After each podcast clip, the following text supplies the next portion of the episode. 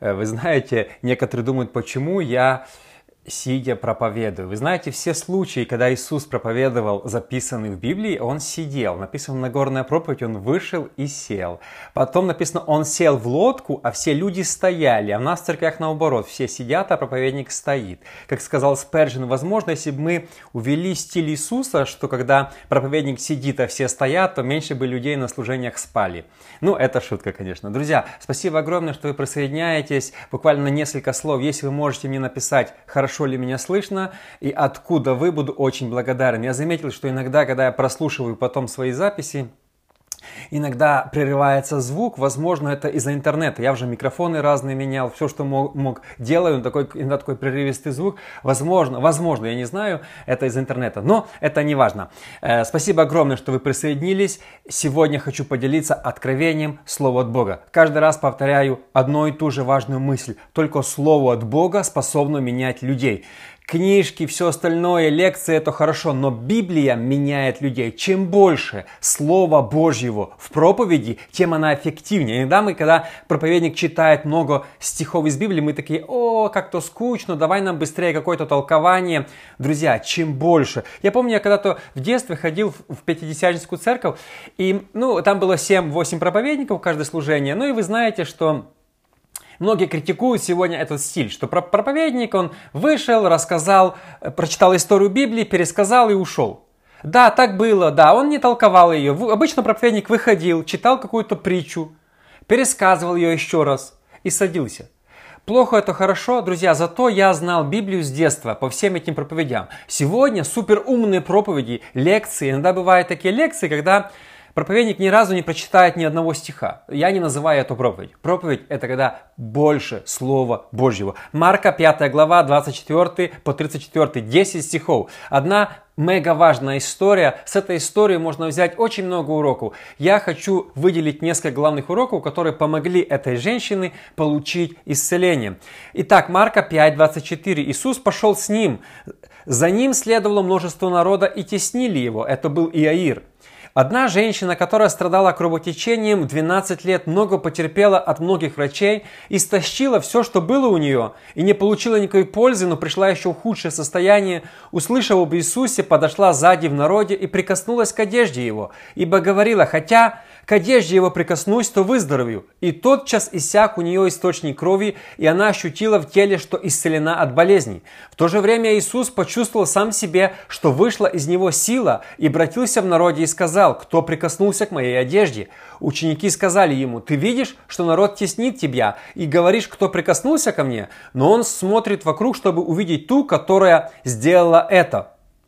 Женщина в страхе и трепете, зная, что с ней произошло, подошла, пала пред ним и сказала ему всю истину. Он же сказал ей, «Тщер, то есть дочь, вера твоя спасла тебя, иди в мире и будь здорова от болезней твоей». События, которые здесь описаны, они начались 12 лет до этого. 12 лет до этого события, которое описано здесь в Марка, произошло два разных случая у двух разных семьях.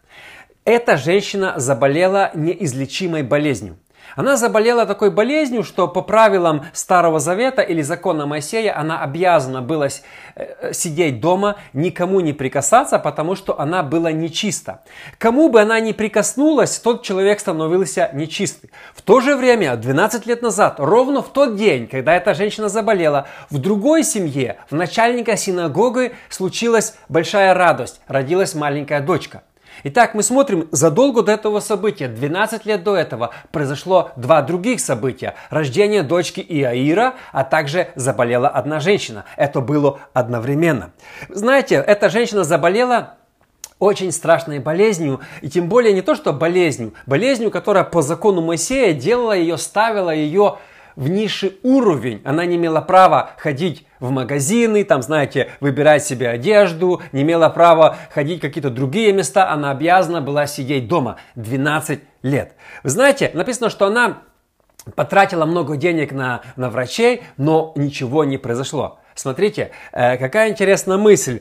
Не все болезни излечимы. В те времена, как и сегодня, были доктора – те времена доктора пытались ей помочь, пытались ее вылечить. Но вы знаете, не все болезни излечимы. Друзья, смотрите, прошло 2000 лет, а ничего не поменялось. как тогда, так и сегодня есть болезни, которые неизлечимы, которые невозможно, доктора не могут излечить. Вы знаете, что есть болезни, которые доктора до сих пор не могут поставить диагноз. Кажется, у нас аппаратура, у нас технологии, компьютеризация, да, доктора учатся по 9 лет, э, чтобы это все, э, миллиарды долларов тратятся на ресурс, на исследование. Но до сих пор есть много болезней, которые неизлечимы. Ничего не поменялось за 2000 лет. Тогда были доктора, сегодня есть доктора. Тогда были неизлечимые болезни, сегодня есть неизлечимые болезни.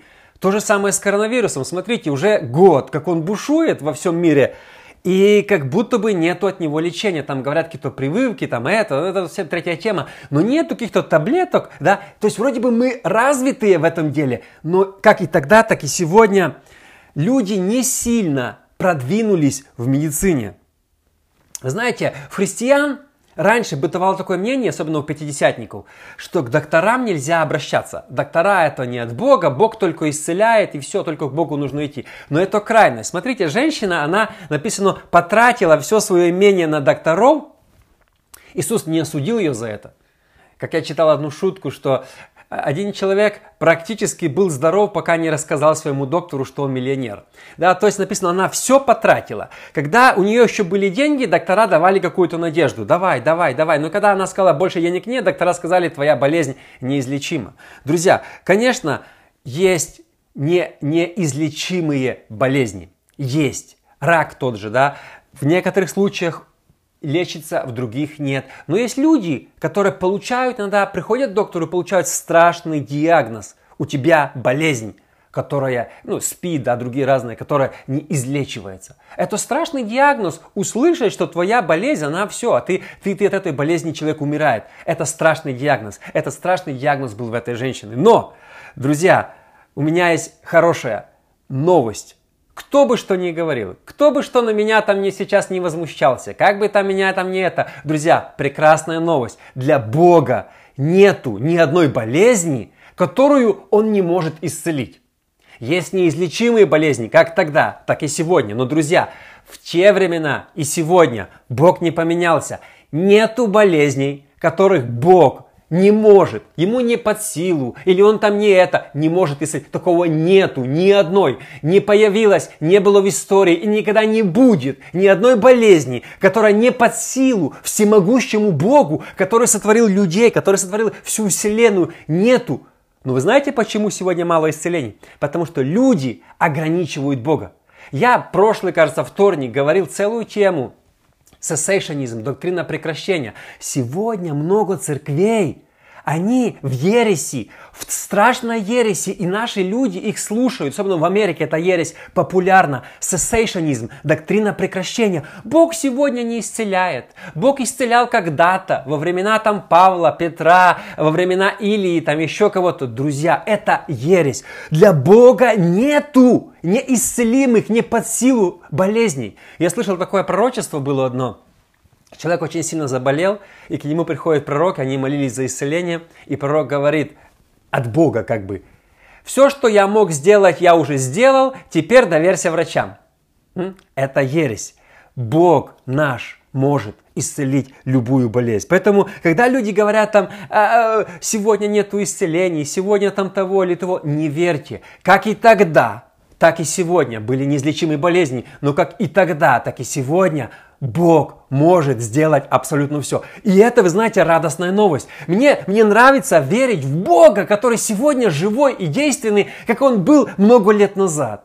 Как скучно, наверное, в той церкви, в которой ты, я не представляю, я бы там не сидел. Ну, я бы вышел, когда проповедник говорит, исцеления сегодня нет, даров Святого Духа сегодня нет, иных языков сегодня нет. А что есть? Что есть сегодня? Чем мы отличаемся от кого-то? Что сегодня есть? Друзья, Бог сегодня живой. И не ну, знаете, питайте свою веру правильным, читайте больше Библии, слушайте только тех проповедников, которые верят, что Бог может абсолютно все, чтобы не повредить вашу веру. Следующая мысль очень интересная. Очень интересная мысль, она поможет вам получить исцеление, если у вас есть какая-то болезнь. Чудеса исцеления в Библии делились на два разряда. Если вы посмотрите, все чудеса Иисуса, они делились на две категории. Первая категория, очень было много чудес, когда инициативу чуда проявлял сам Бог, Иисус. Сегодня э, та же доктрина кальвинизма, они говорят, что всегда инициатива спасения людей, исцеления происходит от Бога. Это только отчасти правда. Были случаи в Новом Завете, когда Бог проявлял инициативу. Вспомните лежачего человека, который 38 лет болел в Эфезде. Он лежал, он не мог ходить. Кто проявил инициативу исцеления? Он лежал, и тут заходит Иисус, и прямо к нему направляется, и говорит, хочешь ли быть здоров? Человек не просил, человек не искал, инициатива исцеления была 100% от Бога.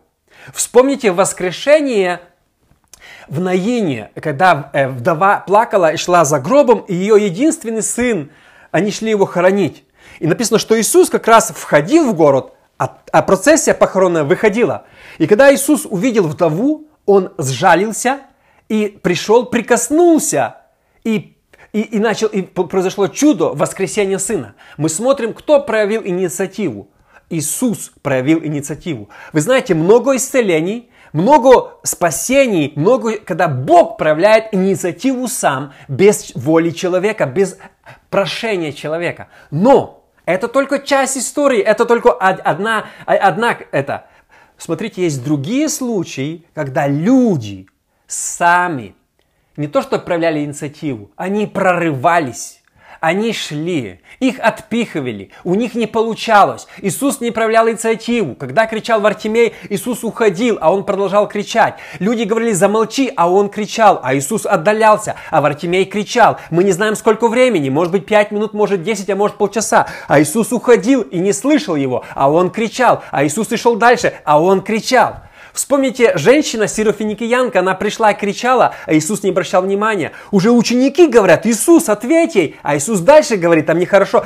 Эта женщина тоже, она проявила инициативу. Вы знаете, чтобы получить исцеление, не всегда Бог проявляет инициативу. Иногда нам нужно проявить инициативу. Иногда нам нужно быть настырным. Иногда нам нужно как это сказать слово, преследовать или просто идти за Иисусом, просто э, идти за своим чудом, что бы ни случилось, прорываться, верить.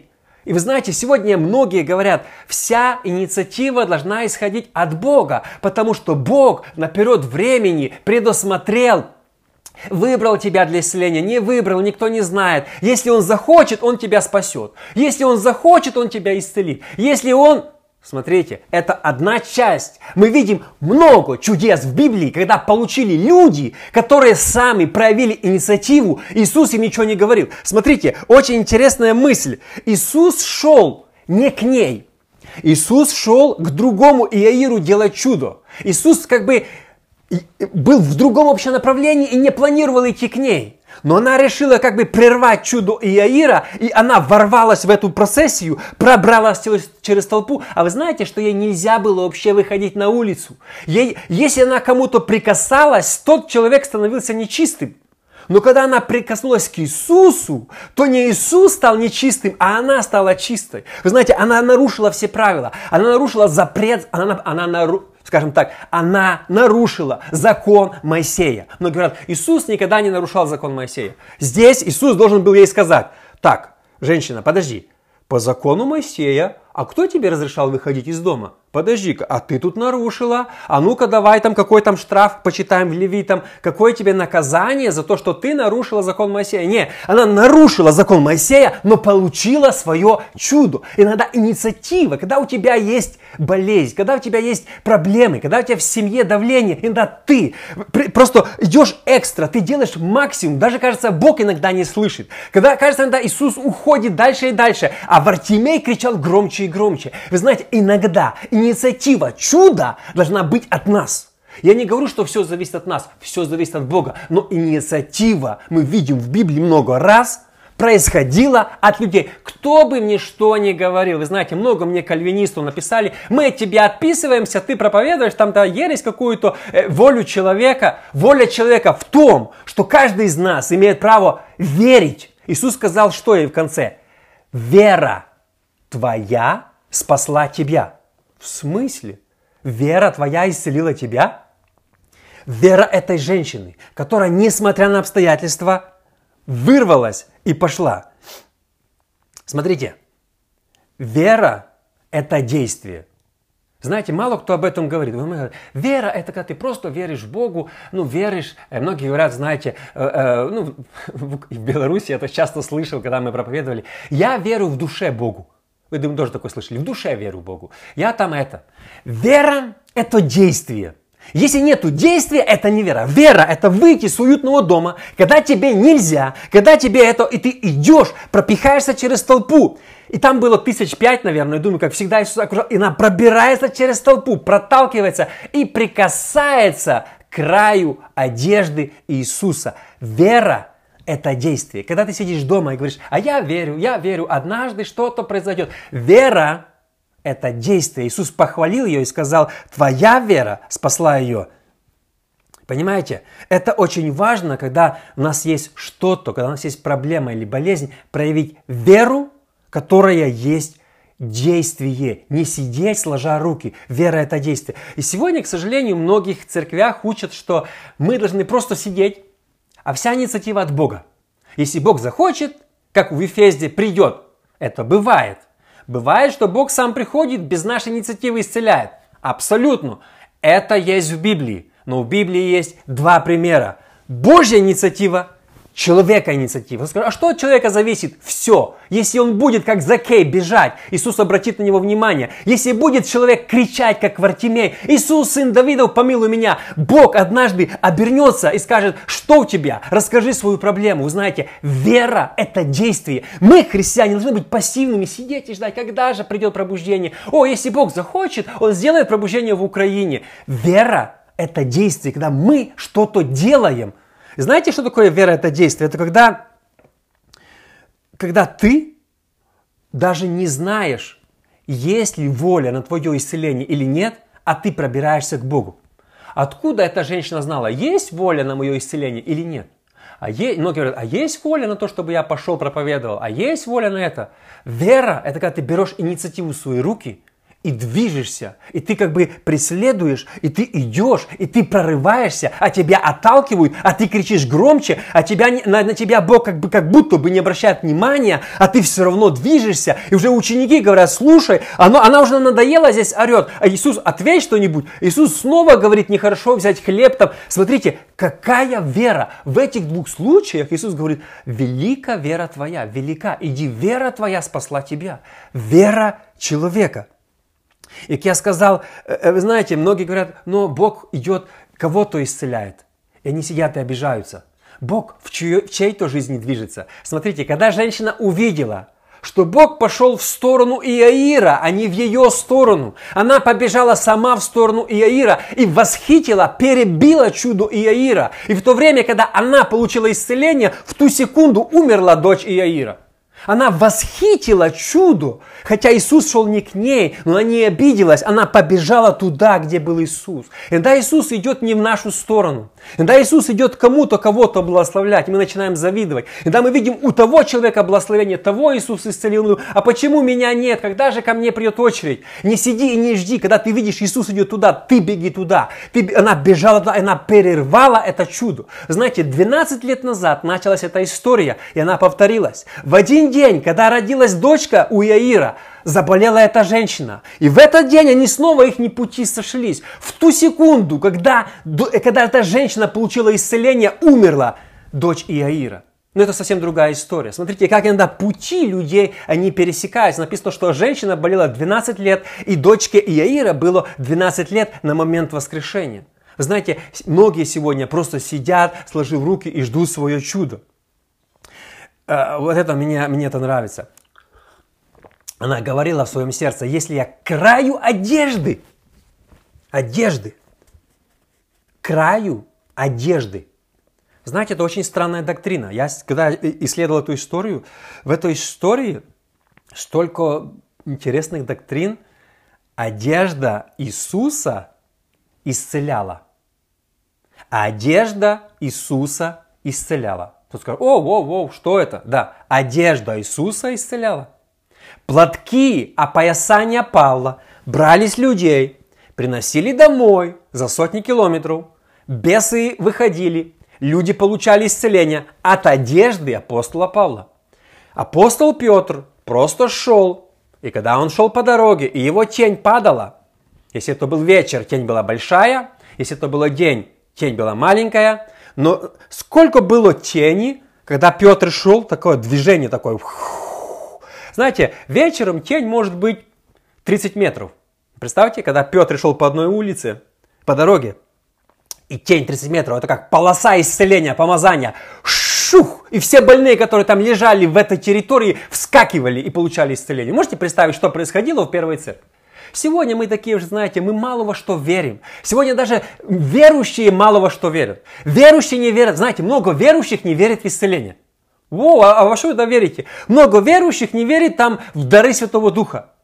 Верующий, то как бы верующий не верит. Это как-то, это, это слова, я не знаю, как этот термин называется, не сходится что-то. Верующий должен верить. Вот эта проблема, что в церкви многие верующие не верят, не верят. Но представьте, э, одежда, одежда Иисуса исцеляла. Она говорила в себе, никогда я, прочитайте это место дома, никогда я прикоснусь к Иисусу, а краю, краю его одежды. Одежда Иисуса была наэлектризована. Одежда Иисуса имела помазание. И когда человек прикасался к его одежде, он получал исцеление, получал освобождение. То же самое было с Павлом, то же самое было с Петром. Понятно, сегодня многие там бегают за мощами, за чем-то. Я не об этом говорю. Но, друзья, мы должны понимать, что это было в Библии. Знаете, был такой проповедник, пятидесятник в 20-х годах. Его звали, э, его звали Лука Столярчук. Я о нем писал блог. И когда его расстреляли, то говорят, что перед расстрелом его, когда он молился, и на коленях поднялся на полметра от земли. Кто скажет, о, я не верю в это. Знаете, многие люди не верят в чудеса. То вот этот человек молился за платки, эти платки передавали даже за границу. Даже есть свидетельство, когда в Англию передали платок, за который он помолился, и женщина в Англии подскочила и была полностью исцелена. Человек жил в Волынской, Волынской губернии. Вы можете представить, это было и это есть. То есть помазание, оно реально. Те, кто говорит, чудеса не существуют, они не были никогда в Ровенской, Волынской области в 20-х годах и не видели, когда церковь была, каждое служение полна исцеления. Говорят, а где сегодня исцеление? Я не знаю, но они придут, они были, они есть и они будут. И мы не должны своим не верим, а где сегодня, а то это. Друзья, исцеления были, есть и будут. И мы должны проповедовать и верить в исцеление. И последняя мысль на сегодня. Как же, как я назвал свою проповедь, как получить исцеление? Так как получить исцеление? Ну скажут, как? Вот физически я больной, как получить исцеление? Знаете, в этой истории есть одна формула. И я верю, что она работает. Знаете, каждую историю из Библии мы можем взять и применить для себя. Если это сработало у кого-то, это может сработать и у нас. Наш Бог всемогущий. Он, знаете, Он не может одному дать, а другому нет. Вот если это формула, если мы сделаем, что сделала она, то Бог ну как это слово здесь, не хочу это слово использовать, не то, что обязан. Знаете, наш Бог не может кого-то дискриминировать. А я тебя, я, я не верю в кальвинизм, что Бог одного выбрал, а другого не захотел. Просто так, а я тебя не хочу, ты мне не нравишься. Наш Бог не может дискриминировать никого. Если человек проявляет веру, и он проявил точно такую веру, как проявила женщина, то в его жизни произойдет чудо. Знаете, у меня четверо, четверо детей, и я не могу э, одной дать конфету, а вторая скажет, а если ты дал ей, дай мне. Вы знаете, когда я покупаю что-то, я всегда покупаю 4, 4 одинаковые, ну, там 4, например, 4 конфеты, вот эти, э, киндер-сюрприз, но я не могу купить одно для одного ребенка. Почему? Потому что у меня второй ребенок скажет, слушай, а, в смысле, я не понял, а что здесь за, за, за, за такое беззаконие, безобразие, ты одной купил, а мне нет? То есть, смотрите, я, я не могу дать одной, ну я не могу, ну, ну это, это получится неправильно. Наш Бог, если Он видит одинаковую реакцию в людей, Он будет действовать. Вы знаете, как в Америке сейчас, конечно, много проблем с законами, э, э, куча беззакония, но раньше, раньше был такой закон, что если какой-то адвокат найдет, что такой случай, который он сейчас защищает, был раньше в истории, он откопал где-то, и человек был оправдан, и у него сейчас точно такой случай, и он это докажет, то человек автоматически, которого он защищает, будет оправдан. Потому что если это было раньше, во всей, во всей истории Америки этот случай был, и человек доказал, что так было, то э, правительство или судья не может сказать, ну раньше так было, а сегодня так не будет. Они обязаны это подтвердить. Точно так же, вы знаете, если мы будем исполнять то, что сделала эта женщина, я верю, что это впечатляет Бога, и Бог начинает двигаться. Что она сделала? Она прикоснулась Иисусу. Я буквально пару слов хочу поговорить о прикосновении. Сегодня, ну, я давным-давно слушал проповедь о прикосновении. Очень мало проповедников, очень мало людей говорят о прикосновении к Богу. Когда ты прикасаешься к Богу в молитве, что-то происходит. Я верю, что мы сегодня в христианстве должны просто восстановить прикосновение, прикасаться к Богу. Знаете, когда я молюсь каждый раз в своей комнате, у меня есть цель. Когда я захожу в комнату, у меня есть цель. Не просто провести 15 минут молитвы. У меня никогда нету, я не засекаю время. Я захожу, и у меня есть цель. Цель какая? Прикоснуться к Богу в молитве. Почувствовать Бога настолько сильно, чтобы просто ну, ну, знаете, иногда люди плачут в его присутствии, лежат, э, э, ну, разные эмоции происходят. Прикосновение. Когда ты прикоснулся, ты почувствуешь. Знаете, прикосновение это очень важно. Сегодня много проповедей, чувства не важны. Это, подождите, чувства важны. Чувства всегда важны.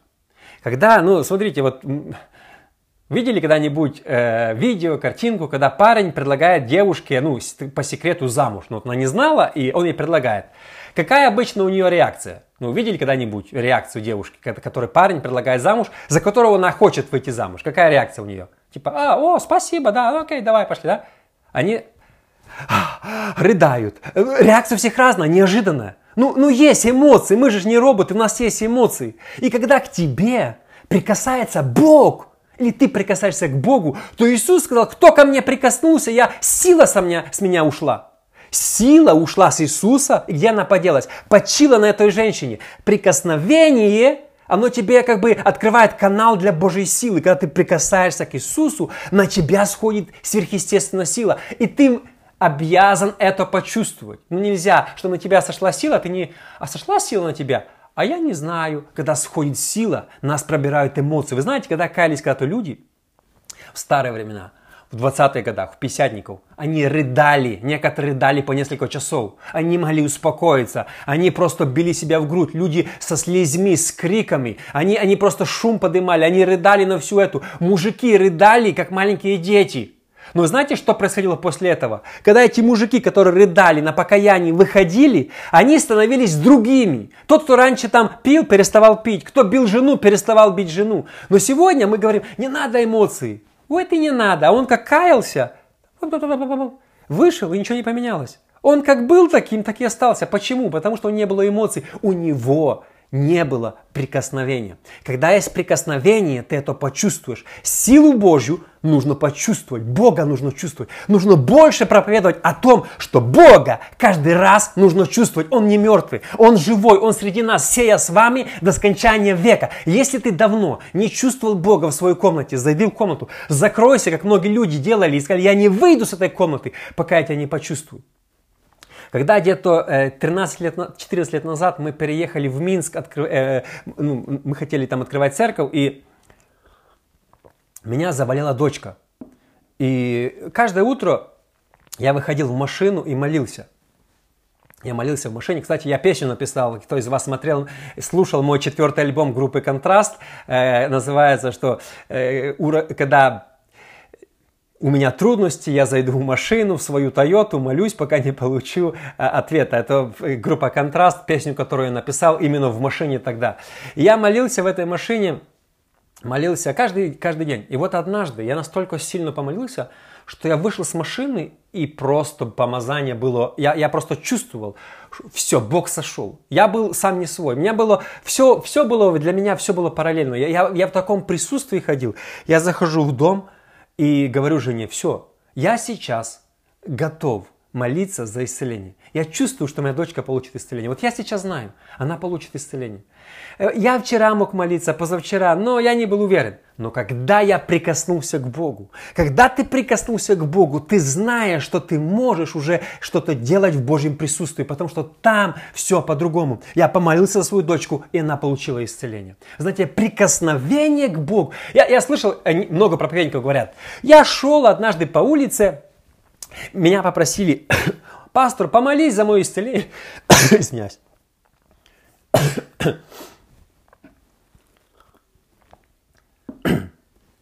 Пастор, помолись за мое исцеление. Я так нечаянно положил руку, ничего не думал, я спешил, пошел. Через год я встречаю человека, человек мне говорит, помните год назад? Говорит, а я не помню, а вот вы за меня помолились, я получил исцеление.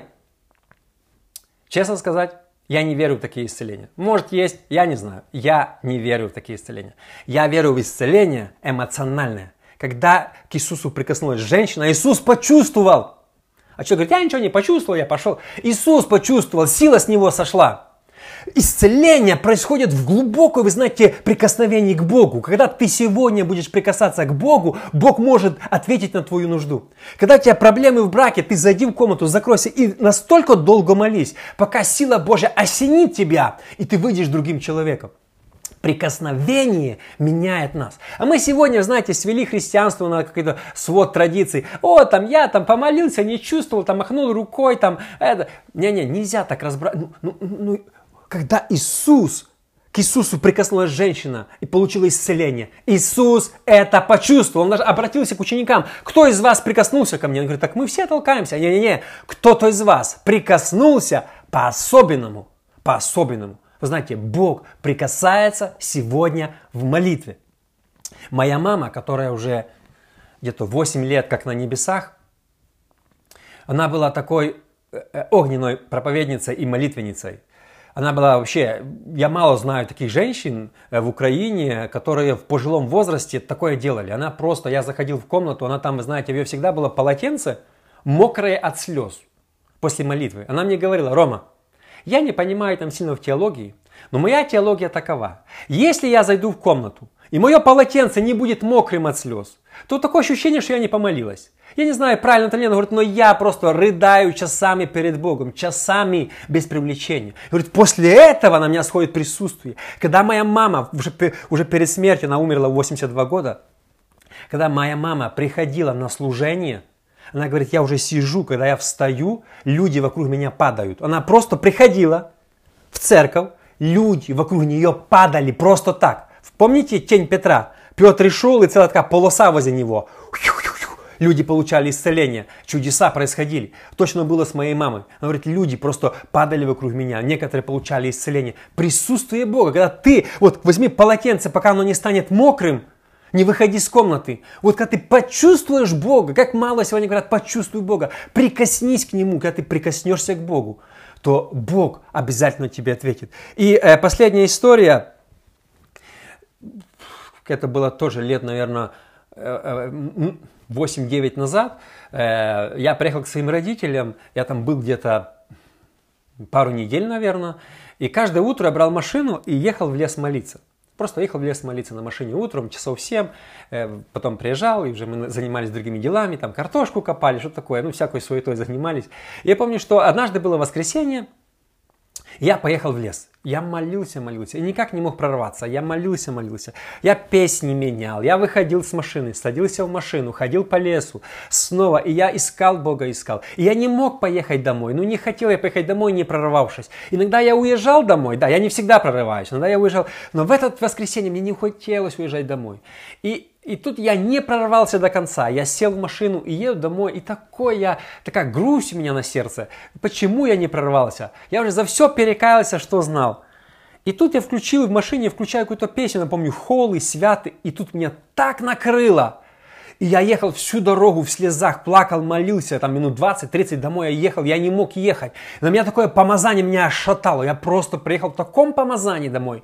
Я вышел, это было воскресенье, мы пошли в церковь, ко мне, в местную церковь, ко мне подходит пастор э, э, после служения и говорит, у нас сегодня евангелизация в деревне. ты хочешь поехать с нами? Я говорю, конечно, поеду. Я приехал. Он мне ничего не говорил. Я просто приехал на легализацию на своей машине. В этой деревне нету христиан. Вот вокруг всех деревнях есть верующие. Это самая тяжелая деревня. Самая, которая только есть. И он ко мне подходит перед реализацией. Говорит, мы тут делаем реализацию. Мы споем пару песен, а ты попроповедуй. Хочешь проповедовать? Я говорю, давай. Знаете, на ходу. Он меня не предупреждал. Я на ходу. Я думаю, что на сердце, то скажу. И они попели песни, там это, и вызвали меня. Вот, а теперь Рома скажет проповедь. Я вышел, и сидят зал людей, э, дом культуры, полный дом культуры. И много пьяных. Много пьяных, такие, знаете, деревья, деревня славилась пьяными людьми. Пьяных такие, пришли дебаширы разные, сидят, эй, эй, там покрикивают. И я вышел проповедовать. Но меня, когда я выходил, меня аж трясло от присутствия Божьего. Я просто был, был на небе, я, я просто как бы, тело находится на земле, а я на небе. И я, я сказал им проповедь, как сейчас помню про Закхея, что Бог дает вам шанс. Если я сейчас отсюда уеду, а вы не выйдете, не покаетесь, у вас, может быть, шанса никогда не будет. Я говорю, сейчас считаю до три. Вы прямо сейчас встали и выбегли, как один. Если кто-то не выбежит, у вас больше, возможно, шанса не будет. Я говорю, раз, два, побежали. И знаете, толпа рынулась наперед, на колени, плакать. Э, э, пьяные мужики это, помолись за меня, помолись за меня. Я начал молиться, молиться, молиться. И, и знаете, много людей покаялось. И я уехал. Я уехал в это время, мы, я уехал в свой город, у нас там была церковь.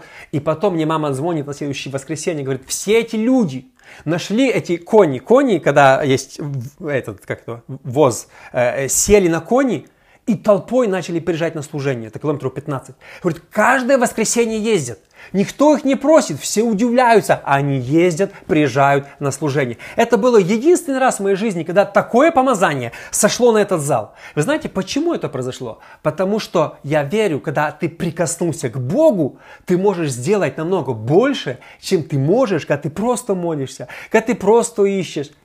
Друзья, смотрите, как я начинал эту проповедь. Были случаи в Библии, когда Бог проявлял инициативу, но были случаи, когда люди проявляли веру, инициативу, прикасались к Богу и получали свое чудо. Я верю, что каждый из нас, какие бы проблемы у нас не были сегодня, да, там коронавирус бушует, другие болезни, проблемы политические, если мы заходим в комнату и прикасаемся к Богу как никогда раньше, что-то начнет происходить в нашей жизни. Я верю, что в современной церкви мы должны возобновить темы прикасаться, присутствие. Рыдай перед Богом, сутками рыдай, пока ты не почувствуешь. Не выходи из комнаты, чувства важны. Да, чувства важны. Написано в Деяниях, не, не ощутят ли его и не найдут ли, хотя он недалеко из них. Ощутят, ощутить Бога. Знаете, когда-то была такая книжечка «Четыре духовных закона». Баптисты написали, а мы всех подхватили, пятидесятники харизматы, и бегали с этой книжечкой. Чувства не важны. Важно факты, там, да, подождите, это все важно, факты, вера, но чувства, они обязательно должны прийти. Ты должен прочувствовать Бога. Потому что когда Бог прикасается к тебе, Иисус почувствовал, она почувствовала, все почувствовали. Бог живой. Он не просто, вы знаете, многие люди думают, что Бог где-то на небе. И мы так тут-тут помолились тихонечко, ушли, а никогда в жизни не чувствовали Бога. Что за христианство? Знаете, всю жизнь верят, а никогда не почувствовали Бога, Его прикосновение, Его любовь, Его это. Чувствовать Бога это нормально. Но говорят, там крайности, многие на, на чувствах помешаны. Крайности есть везде. Айфоны подделывают, все подделывают. Но если есть подделка, то не, знаете, многие подделывают чудеса с платочками. Да, подделывают. Но Иисус использовал это, это. Павел использовал. Петр использовал. Любую вещь можно подделать. Но если кто-то что-то подделывает, не означает, что это не работает. И это не так. Поэтому, друзья, главная цель сегодня вдохновить вас, искать Божьего присутствия, искать Божьего лица. Иногда вы можете получить чудо, даже никогда помазанник за вас помолится. Когда вы находитесь в комнате, проявили инициативу, свою веру и прикоснулись к Иисусу. И с Него сойдет сила на вас. И во время этой силы вы получите исцеление. Поэтому сегодня была такая проповедь